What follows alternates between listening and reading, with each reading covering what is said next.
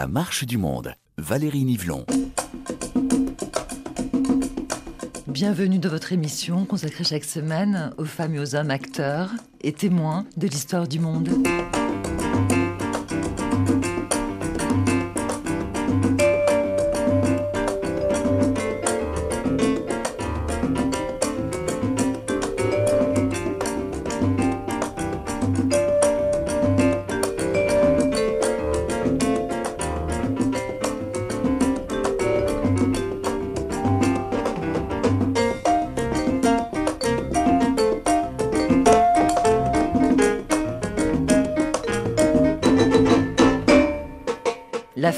Dans le temps du monde, c'est le titre à la fois historique et poétique d'un joli petit livre accessible à tous, dont l'écriture nous ouvre grand les portes de la connaissance.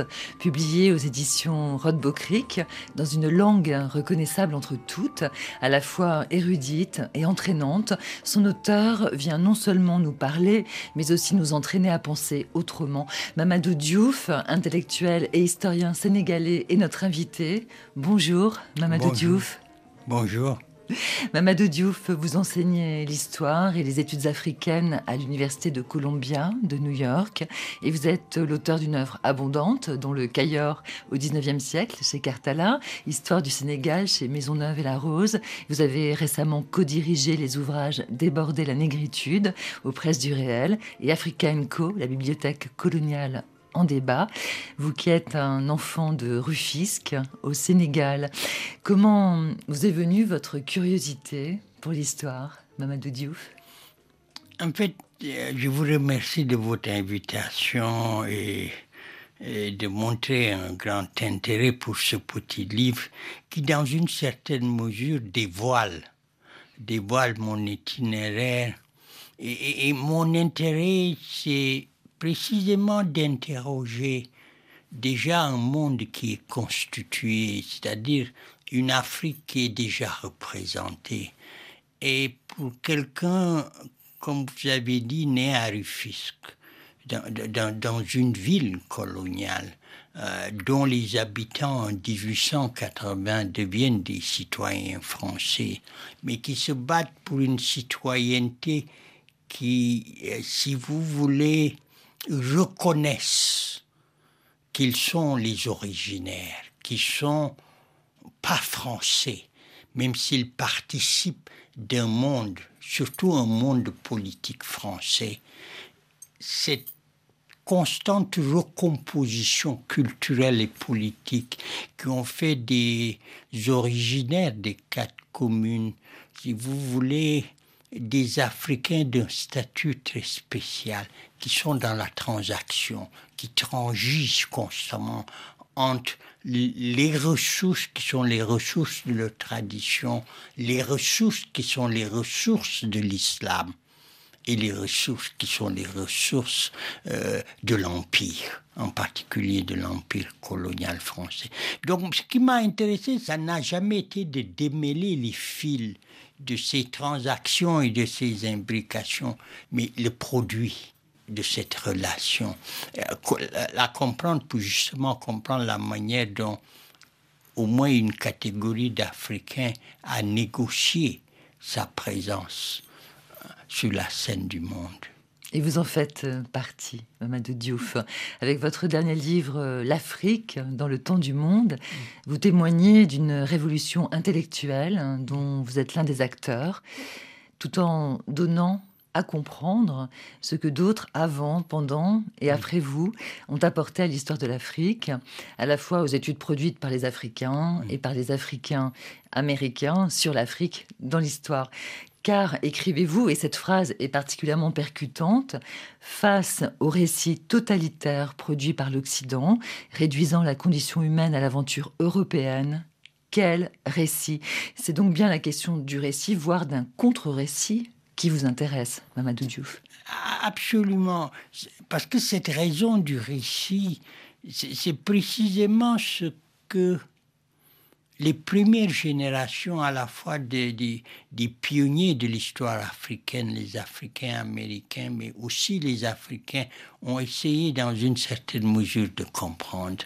C'est-à-dire de comprendre comment se, véritablement au sens sartrien du mot, comment se situer dans le monde, de précisément dire ou de ne pas dire, et comment faire face à, disons, ce discours qui est ce discours englobant et dominant de l'Occident. Les acteurs que j'essaie de comprendre font partie de cette, de cette élite formée, si vous voulez, pour les colonies françaises, à l'école française, qui insistent sur l'assimilation. Bien sûr, l'assimilation à ce qui devient la matrice de la civilisation, qui est la civilisation occidentale. Et ce qu'ils essaient de faire de manière très érudite dans la plupart des cas, c'est d'abord d'expliquer pourquoi ils ont été exclus du récit qui est le récit de l'universel. D'où ce terme de, totalitaire, c'est un mot très particulier, Mamadou. Oui, non seulement totalitaire, mais autoritaire, c'est-à-dire la raison des Lumières est une raison qui a toujours soumis toute autre raison à sa propre logique ou à la détruire. Et, ce débat continue, en particulier en, France. Tout ce débat autour de l'école, tout ce débat autour de la laïcité, tout ce débat autour de euh, si le comportement vestimentaire, la religion, etc., a des conséquences sur l'idée. Est-ce que c'est un idéal Sur l'idéal qui est l'idéal des Lumières parce que cet idéal des Lumières est un idéal qui définit un universel. Et cet universel inclut des populations et exclut d'autres. On oublie souvent pour les Lumières l'obscurité, c'est l'Afrique et les Africains. Et comment retourner dans, le, dans cette logique devient important. La deuxième chose qui est, et c'est ça en fait la mission des partisans de la négritude, c'est de dire que la seule manière de faire de l'universel ce que euh, Césaire va appeler un universel du donner et du recevoir. La seule manière d'y arriver, c'est de découpler l'universel, y compris la prétention universaliste du message chrétien, c'est de le découpler de la culture européenne.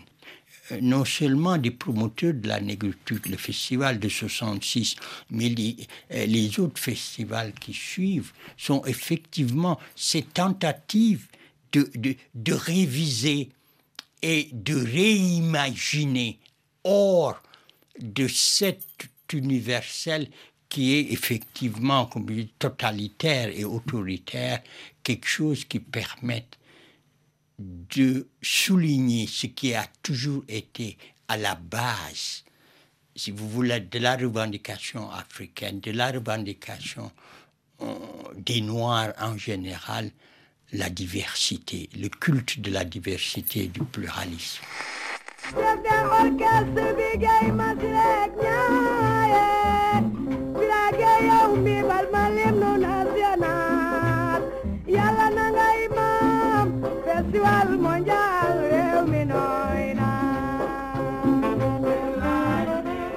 Nous sommes à Dakar en 1966. Le premier festival mondial des arts nègres est lancé officiellement par le président sénégalais Léopold Sédar Senghor. Le Sénégal a conscience d'aider à la construction de la civilisation de l'universel.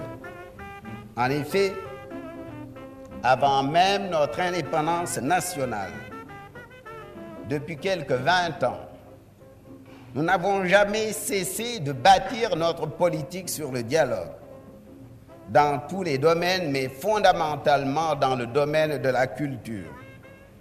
Euh, car, euh, comme nous aimons à le dire, la culture est le fondement et le but du développement.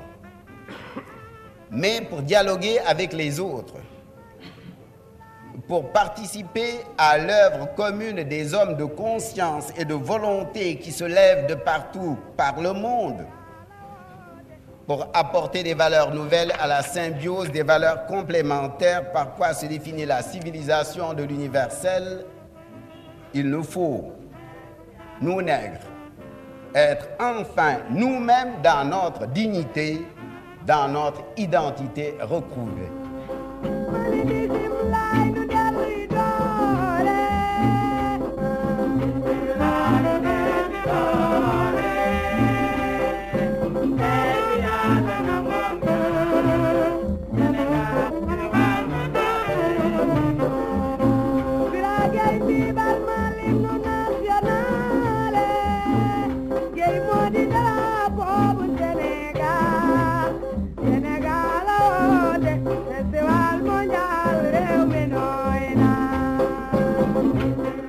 Votre livre euh, L'Afrique dans le temps du monde, Mamadou Diouf, vous revenez sur cette période clé des indépendances, bouillonnement euh, intellectuel à la fin des années 50 où les universitaires africains s'interrogent sur la possibilité d'une histoire de l'Afrique. Et c'est d'ailleurs par là que commence votre livre, L'Afrique dans le temps du monde, Mamadou Diouf. Repenser l'histoire de l'Afrique au moment où l'on pense sa souveraineté, hmm. son nationalisme, son panafricanisme. Absolument, parce que ce, moment est essentiel, parce que c'est à la fois un moment où les empires coloniaux s'effondrent et les Africains se posent la question de la géographie qui va porter leur futur. Et à toute géographie est associée une histoire et des histoires. Et la grande question, c'est de sortir de l'histoire produite par la partition de l'Afrique, qui est l'histoire de l'Europe, en fait. Et, cette histoire de l'Europe, comment lui substituer ou lui ajouter une autre histoire, une histoire qui va porter le présent de l'Afrique. Et bien sûr, ce présent est discuté et disputé entre ceux qui pensent à une unité qui fonde euh, ce que Cheikh Anta Diop appela l'État fédéral africain et ceux qui se battent pour garder les morceaux composés par la colonisation et qui, ceux qui veulent retourner à la géopolitique d'avant la colonisation. Et ces histoires sont aussi des histoires de, de différences ethniques, des histoires de différences religieuses, des histoires de conflits et, et, et, d'ambition. Donc, la génération de l'indépendance est une génération qui essaie là de comprendre l'ensemble de ces dynamiques. Et cette génération de, l'indépendance essaie de, comprendre comment euh, l'Afrique a été en quelque sorte inventée par, euh, par les Européens, par cette Europe euh, euh, coloniale, et apparaît euh, ce concept de bibliothèque coloniale qu'il faut commencer par revisiter, peut-être avant d'écrire cette bibliothèque africaine. Alors qu'est-ce que c'est cette bibliothèque coloniale, Mamadou Diouf Cette bibliothèque coloniale, elle est très importante et continue d'être très importante, si vous voulez, dans cette discussion de, de la production de l'histoire pour l'Afrique. Et l'expression vient de Valentin Yves Moudimbe, qui est à la fois un philosophe, disons un spécialiste des humanités. Congolais. Et, congolais, et qui essaie de comprendre, euh, si vous voulez, la base à partir de laquelle l'Afrique est pensée, à la fois par les non-africains et, et, et, par les Africains.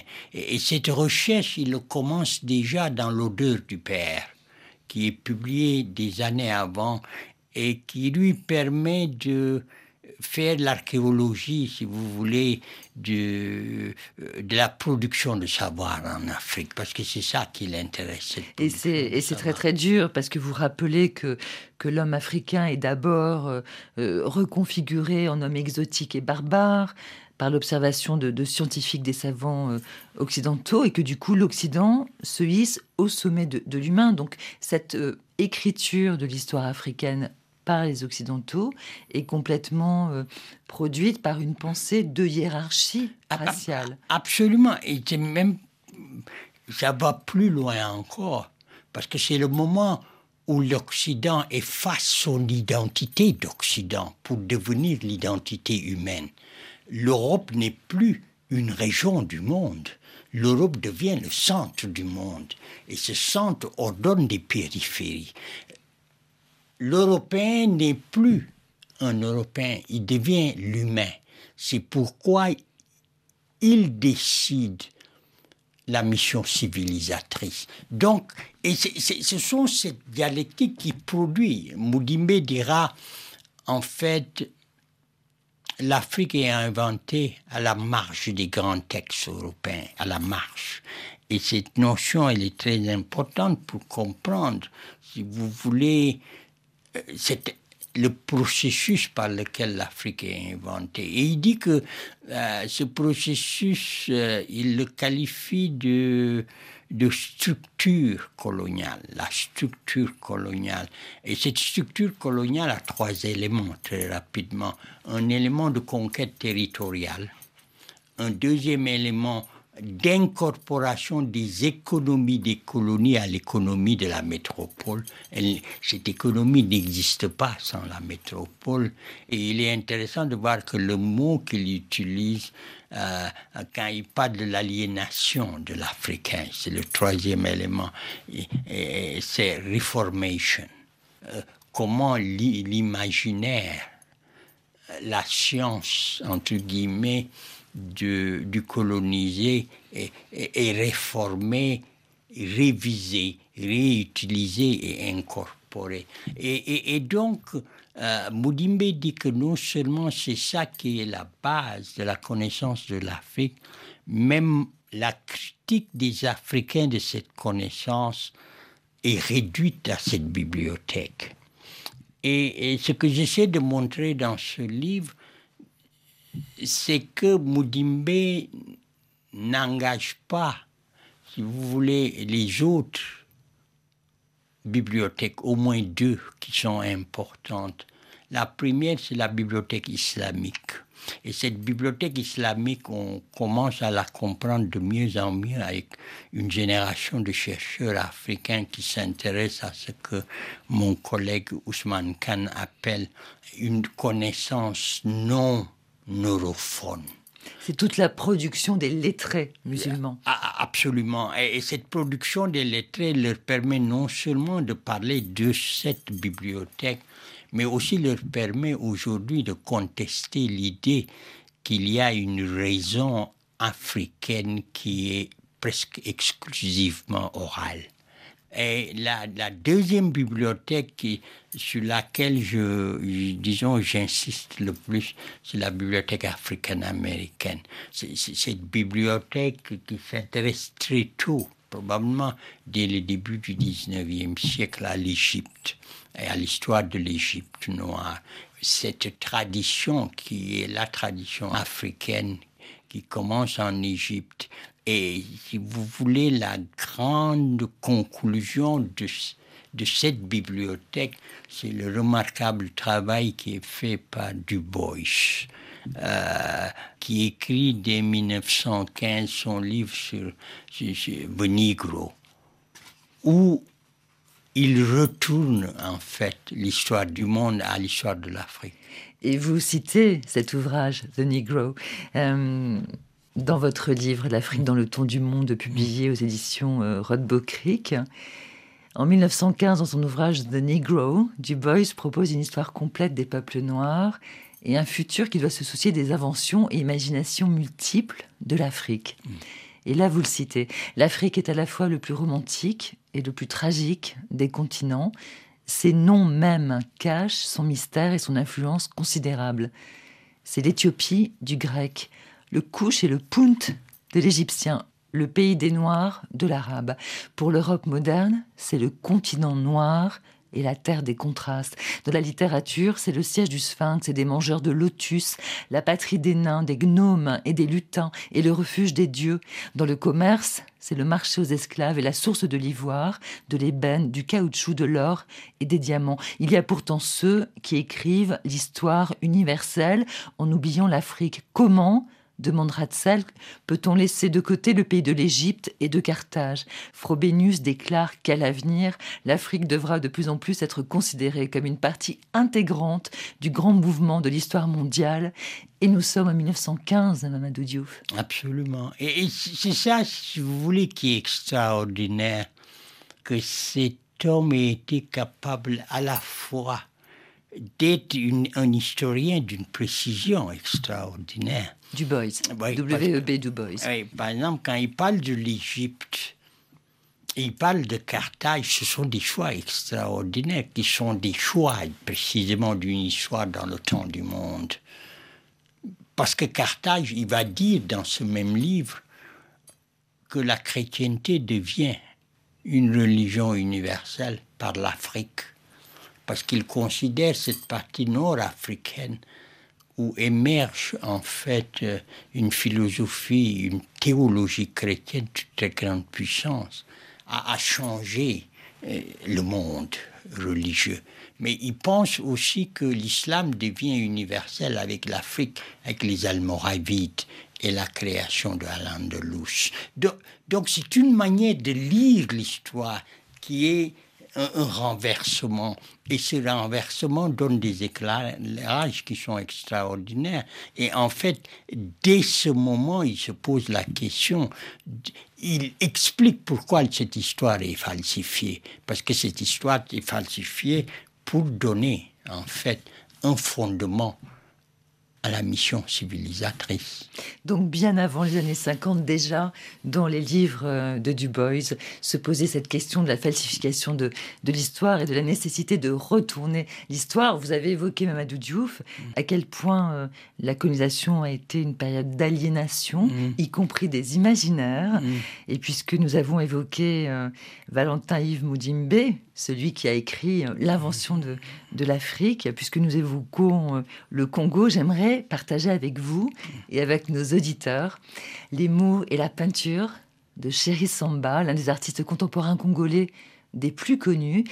Et d'ailleurs, une rétrospective lui rend hommage au musée Mayol à Paris.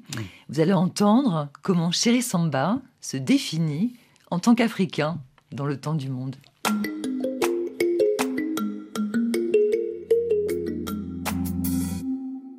Attendre qu'on vous apprenne quelque chose, bon, je pense que ça, ça diffère euh, de ma conception des choses. Hein. Parce que moi, j'ai toujours cru que l'art devrait être euh, non enseignant. Hmm. Donc, l'art devrait sortir de soi-même, hein, au lieu qu'il y ait des gens qui, hmm. qui, vont vous dire comment vous allez faire. Euh, alors, ça, je ne peux pas le dire quand même hein, aux élèves des beaux-arts. Moi, ça me dépasse.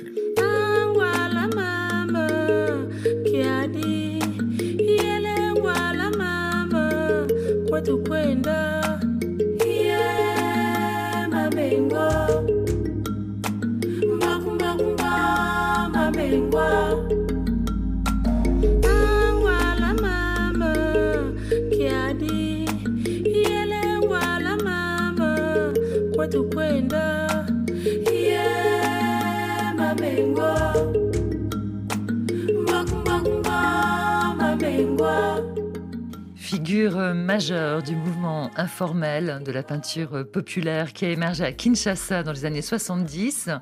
Samba Wabimba, peintre journaliste. Vous prenez en 1979 le nom d'artiste, Chéri Samba. Envie d'être aimé, envie d'être connu. L'Occident vous découvre en 1989 grâce à l'exposition Magicien de la Terre au Centre Pompidou à Paris et puis, vous élargissez vos centres d'intérêt et vous déclarez, chérie Samba, je suis universel. Qu'est-ce que ça veut dire, ça? Ah, ça veut dire tout simplement euh, qu'on ne voit pas seulement d'où vient euh, la production. Donc, euh, je demande à tout le monde qu'on voit le travail, le travail qui est présenté, le travail fait, au lieu de chercher l'origine de là où, où il est venu. C'est pour cela que je dis que je suis universel. Et surtout, quand euh, la chose est acceptée euh, partout dans le monde, donc on doit s'enorgueillir et dire qu'on est universel. C'est ça. La question, c'est vos tableaux, c'est votre peinture. C'est pas le fait que vous soyez né euh, à Kinshasa, à Brazza ou ailleurs. Exactement. Exactement, c'est ce que je dis. L'essentiel, c'est de voir qu'on voit le travail réalisé sans chercher l'endroit où le travail a été réalisé.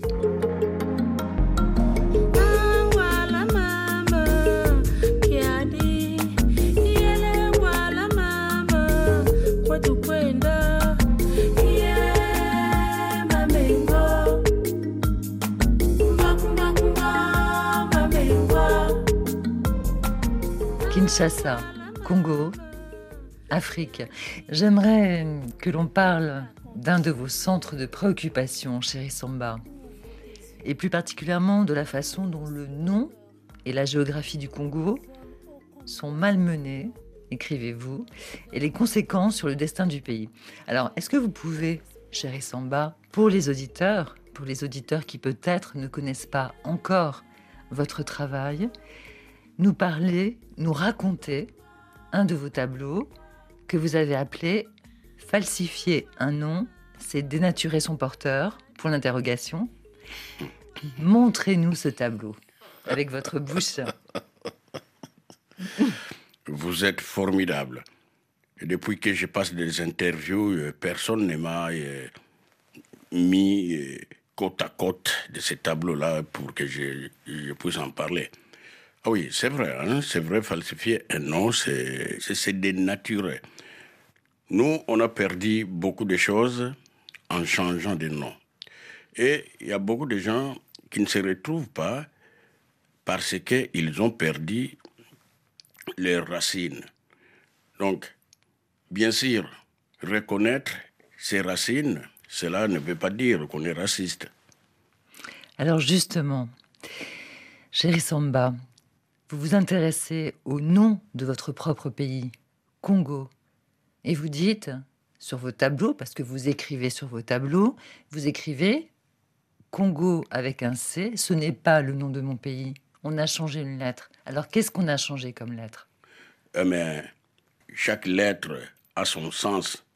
Si on doit changer euh, le K au C, le C n'a pas, n'a pas le sens euh, que nos ancêtres avaient du K. C'est qu'on ne reconnaît pas les Congolais, c'est que ça, c'est pas les Congo. C'est ça, le tout malheur que nous avons, c'est ça. Donc, on a falsifié euh, le nom Congo. Euh, Chéri Samba, oui. qu'est-ce que ça veut dire Congo avec un K? Qu'est-ce que ça signifie? Congo avec un K, c'est l'humanité entière qui englobe le Congo. Mais quand on doit les détruire, quand on doit euh, enlever les cas, c'est que c'est nul. C'est que le Congo ou les Congolais ne sont nulle part. Parce que pour qu'ils restent euh, le central du monde, d'ailleurs, quelque part, on dit euh, le Congo, bien sûr avec le cas, c'est c'est le centre de, de l'humanité. Normalement, c'est ça. C'est ça le fusil. Le fusil est au centre du Congo. Le Congo avec le K, mais pas avec le C. Vraiment avec le C, on est perdu. Euh, on se recherche encore. Hein, on n'est pas encore nous parce qu'on nous a déformés. Est-ce que vous auriez pu vous appeler Chéri Congo? Bon, bien sûr, Chéri Congo. Bien avec un K et parce que oui, c'est chez moi, euh, je dois toujours accepter. Même s'il m'était donné que je sois chéri Congo, oui, j'accepte. avec le cas là, pas avec, le, C. Pas avec le C. Jeté dans les eaux, un peu malgré moi, l'appel est si fort que je me perds un peu parfois qui on est, où l'on va. Au moins je sais qu'un bout de mon âme demeure chez toi.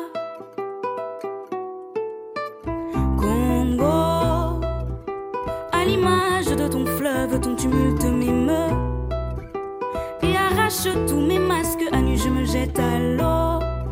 Quel rôle m'offres-tu? Chérie Samba, vous êtes euh, critique hein, lorsque vous regardez l'histoire de la colonisation, mais vous êtes également critique lorsque vous regardez l'histoire de votre pays, aujourd'hui la RDC, la République démocratique du Congo, notamment sur la longue période du pouvoir de Mobutu, 37 ans. Et vous dites, Mobutu a voulu rebaptiser notre pays au nom de l'authenticité, mais il ne l'a pas rebaptisé Congo avec un K, il l'a rebaptisé Zaïre. Qu'est-ce que ça vous inspire? Bon, ça c'était une erreur qu'on avait vite euh, refermée. Donc, et les Zaïre là, même lui-même Mobutu euh, ne comprenait pas très bien parce que normalement, ce qu'il allait dire, c'est Nzadi. C'est Nzadi. Donc, euh, le colonisateur, lui, a, compris a cru que c'était Zahir alors que c'est Nzadi.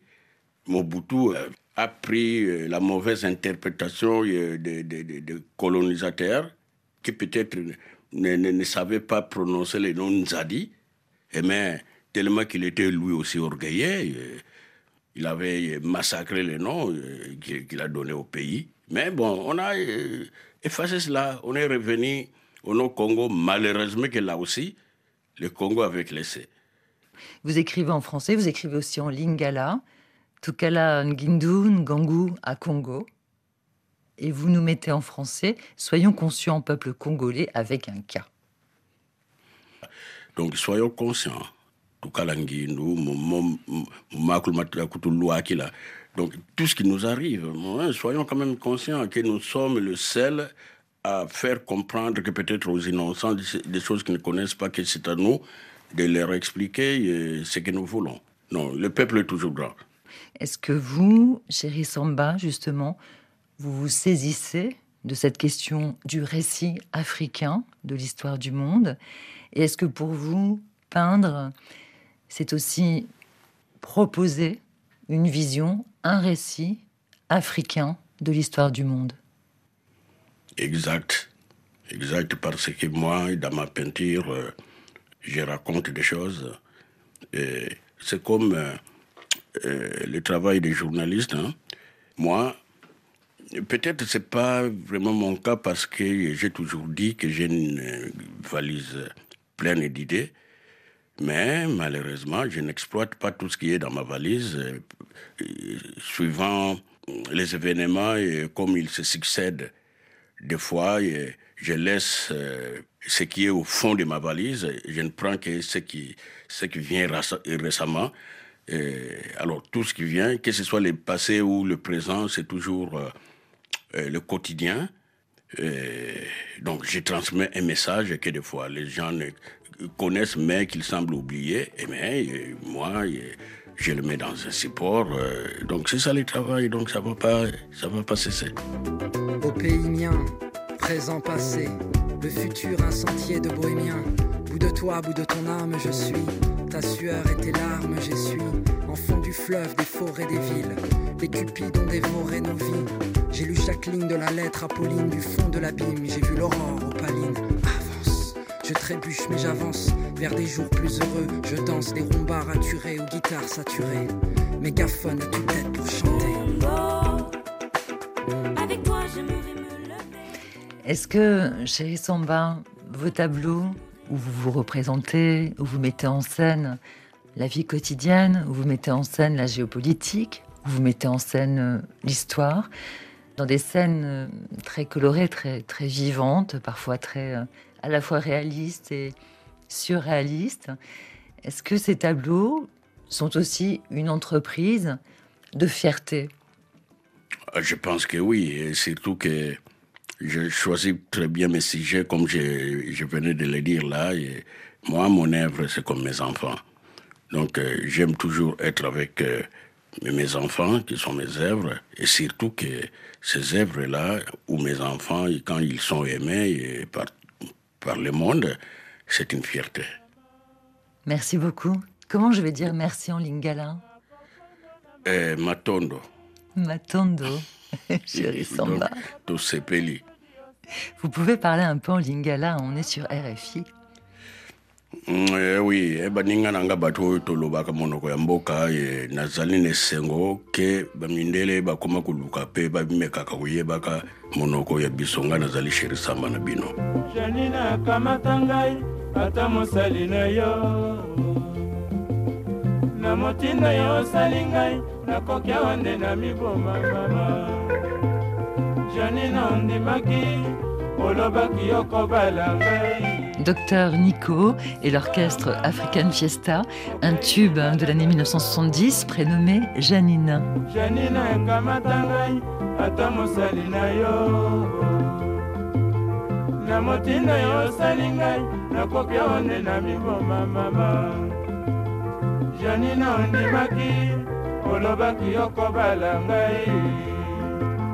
sikoyo mama okei libala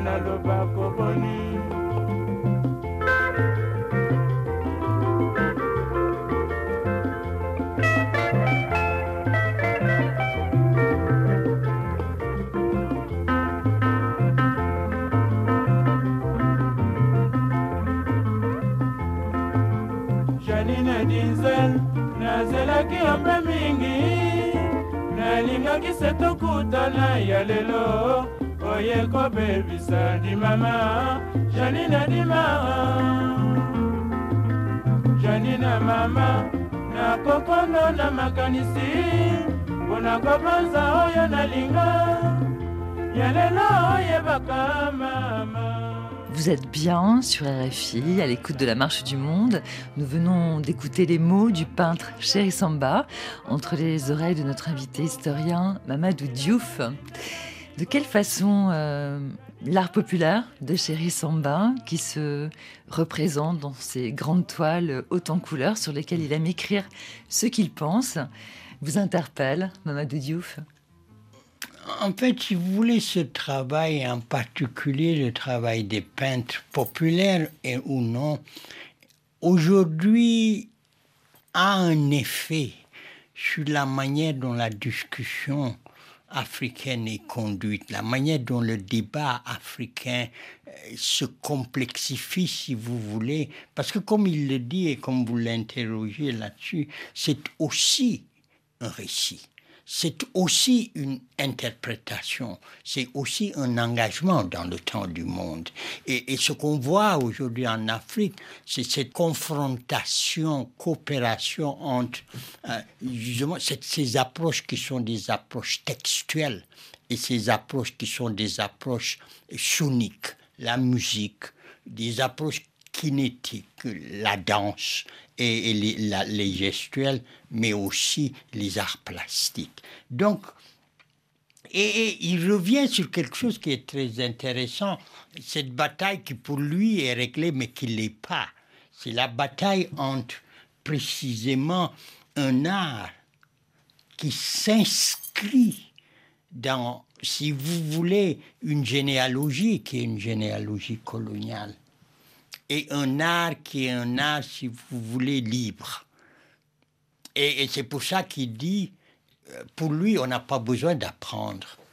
Mais, ce débat est déjà un débat sénégalais dans les années, dans les années 50-60, quand Senghor crée, après l'indépendance, l'école des arts. Il y a, d'une part Ibanya, l'un des grands peintres sénégalais, qui considère que même l'art nouveau, l'art décolonisé, doit se soumettre à des règles qui sont les règles de l'apprentissage et de la composition artistique. Alors que l'autre grand peintre sénégalais, Papa Ibratal, est plutôt dans le sillon de, de Samba, l'inspiration, cette inspiration nègre est la chose la plus importante. Et cet art nègre est un art de rupture. Et cette rupture, elle est possible parce que Picasso et les cubistes l'engagent déjà au début du XXe siècle.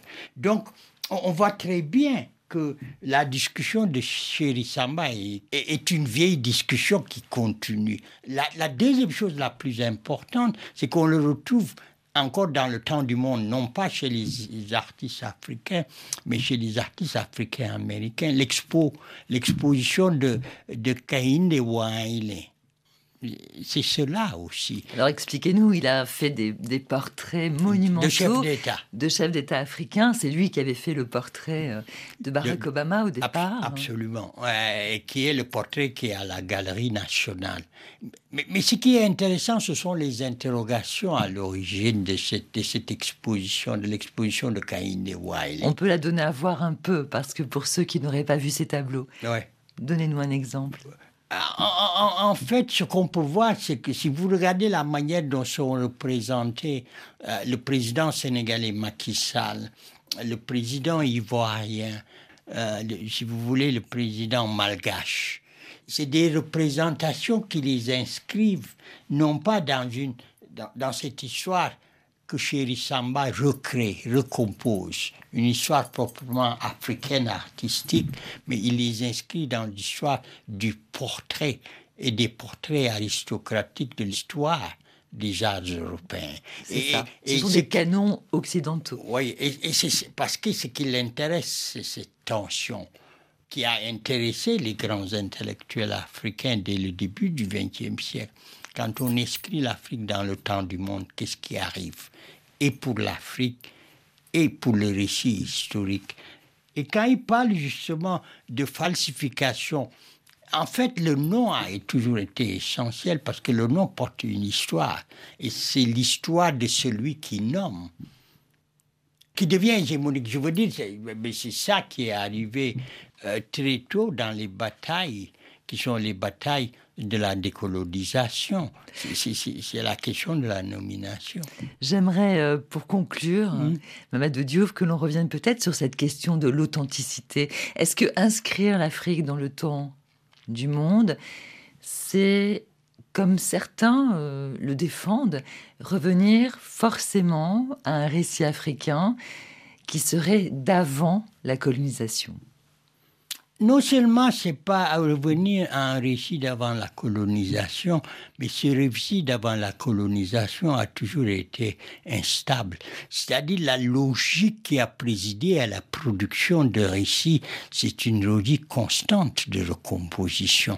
Donc l'authenticité est le produit de la recomposition, comme la tradition est le produit, en fait, du changement. La seule différence, c'est que le changement n'est pas archivé. Et c'est l'absence d'archivage qui fait qu'on pense dire la même chose tout le temps, alors qu'on dit la même chose et c'est la même chose parce que ça change. Autrement dit, Mamadou Diouf, est-ce que cette notion d'authenticité produit un, récit figé? Sur euh, Non seulement un, un, récit figé statique, mais c'est un récit qui clôt justement les opérations qui sont les opérations les, les, les, les plus puissantes de la production à la fois historique, mais euh, d'une communauté, mais aussi de la compréhension de son environnement. Et cet environnement qui est effectivement celui du temps du monde. C'est la production d'un temps du monde. Une histoire qui ne s'écrit pas euh, forcément euh, dans une chronologie euh, classique, mm. Mamadou Diouf, je pense à la, métaphore qu'utilise Charles Samba avec sa valise dans laquelle il va piocher des, des idées et dit-il, mm. parfois ce sont des idées du présent, parfois ce sont des idées du passé. Est-ce qu'on explique le présent forcément en regardant le passé ou est-ce que le présent parfois ne peut pas lui aussi expliquer le passé? Absolument. Et, ça, celui qui commence ce, débat, c'est Samuel Ousmane qui aurait eu 100 ans cette année. Cinéaste euh, sénégalais. Sénégalais. Je, je, je, je, le cite dans le texte.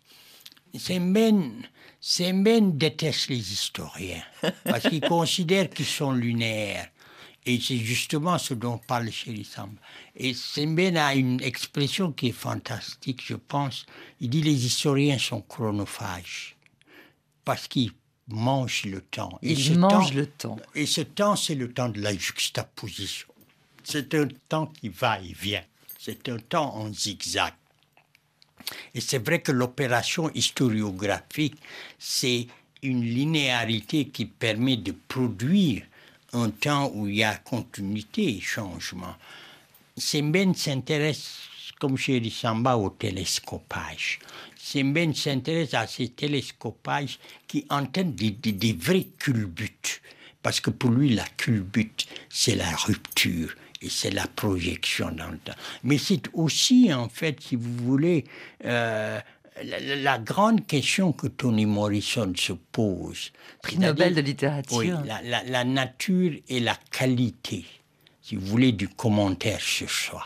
Et comment ce commentaire sur soi est aussi le produit d'un récit, mais d'un récit qui, est, qui est un récit instable. C'est aussi une manière de remettre en cause la pensée de la raison universelle et de la remettre à sa place dans des ailleurs. Et c'est pour ça que l'idée de, de, de, place est très importante, l'idée de lieu. Aujourd'hui, les anthropologues américains sont fascinés par ce qu'ils appellent Comment en fait le lieu agit sur la pensée des résidents et comment les résidents repensent le lieu. que la géographie, c'est l'histoire de l'interaction des hommes et des femmes avec un espace. Et cet espace est toujours un espace matériel et un espace spirituel.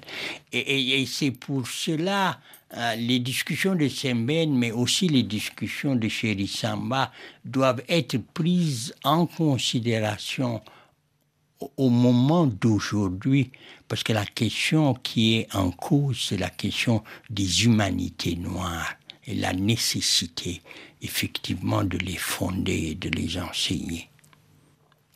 Merci beaucoup, Mamadou Diouf. Je rappelle le titre de votre livre aux éditions Rod Bokrit. Un très joli petit livre, mm. un petit budget, mm. c'est accessible à tous. Mm. L'Afrique dans le temps du monde.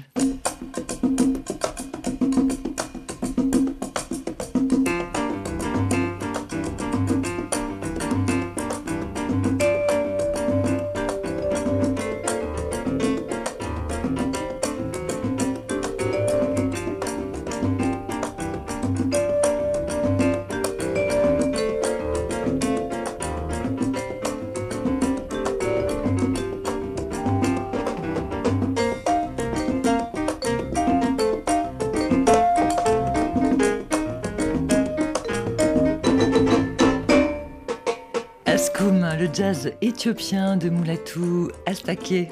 C'est une musique qui vous, qui vous transporte, qui vous inspire C'est une musique qui transporte et inspire parce que c'est justement une des expressions de cet engagement avec le monde. Mais un monde qui doit être repensé, qui doit être reconfiguré, un monde où choque la différence, mais une différence qui n'est pas porteuse, si vous voulez, de conflits, même si les conflits existent, mais une différence qui fait que les hommes et les femmes du monde peuvent effectivement recomposer à la fois des arts, des récits, des sons, qui sont à leur image et à l'image du monde. Merci. Merci. Ainsi s'achève ce nouvel épisode de La Marche du Monde, signé Valérie Nivelon et réalisé par Donatien Cahu. Plus d'infos sur la page internet de l'émission, où vous retrouverez le lien vers le livre de Mamadou Diouf, L'Afrique dans le temps du monde. Retrouvez-nous également sur nos réseaux sociaux Twitter et Facebook, et sur notre appli Pure Radio, rubrique Histoire, et sur l'antenne de RFI chaque dimanche à 15h10 TU. Réagissez, podcastez, cette émission, c'est la vôtre.